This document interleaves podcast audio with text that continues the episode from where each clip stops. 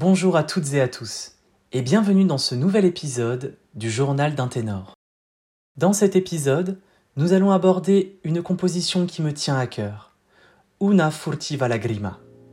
Il s'agit d'un des airs d'amour les plus connus dans le monde du chant lyrique, plus particulièrement chez les ténors. Mais tout d'abord, parlons histoire.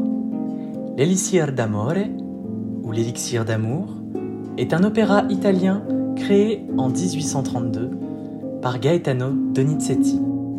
Après la première représentation, le succès fut tel qu'une trentaine de représentations supplémentaires furent commandées dans la même saison. Durant les années qui ont suivi, l'opéra fut produit dans plus de 36 pays et traduit dans 14 langues. On peut facilement le ranger dans la catégorie des best-sellers du monde de l'opéra classique. Pour résumer, cet opéra nous raconte l'histoire d'un triangle amoureux entre Adina, une jeune et riche fermière assez capricieuse, Nemorino, un jeune paysan plutôt timide, et Belcor, un militaire fier et sûr de lui. À présent, parlons de la structure. La pièce est un larghetto. Le larghetto est un mouvement moins lent est moins majestueux qu'un largo.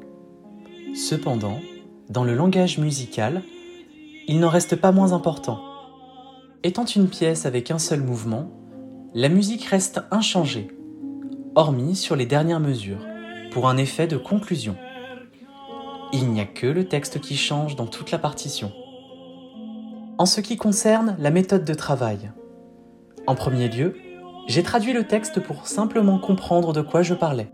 Puis je me suis mis devant mon piano afin de commencer le travail de déchiffrage musical, de manière assez lente pour comprendre et entendre chaque note que je devais chanter, avant de passer à un rythme beaucoup plus soutenu. En deuxième partie, je pris soin de pointer chaque temps afin de ne pas me perdre et de ne pas rajouter ou enlever des morceaux de temps. Après cela, il a fallu que je travaille mon interprétation je dois vous avouer que lorsque j'eus la partition dans les mains, la première chose que je me suis dit a été Ah, c'est beau l'amour. Puis dans un second temps, Ah oui, il faut être sacrément désespéré pour vouloir utiliser un filtre d'amour. Pour en revenir à l'interprétation, dans le cas présent, exprimer un amour passionné et sincère. Mais comment ressentir et exprimer quelque chose que l'on n'a jamais réellement connu soi-même? Alors, par curiosité, je suis allé écouter plusieurs interprétations, des récentes comme des plus anciennes, pour essayer de trouver cet amour, mais en vain. En bon étudiant que je suis, je mis la partition de côté quelques jours, afin de me vider la tête concernant cette histoire. C'est en repensant à la production de l'opéra Werther en 2009, faite à l'Opéra national du Rhin, que tout devint plus clair. Je me rappela de cette scène finale entre Charlotte et Werther, lors de leurs derniers échanges avant que ce dernier ne meure. D'un drame atroce, mais avec une mise à nu d'un amour si pur, si beau, des paroles intenses pour des adieux déchirants. C'est avec cette base de matière que je me mis à travailler ma nouvelle interprétation, en imaginant toutes les scènes possibles.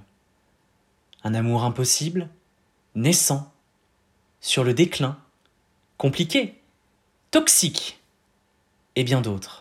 Et cela m'a été d'une grande aide. J'étais satisfait du résultat obtenu.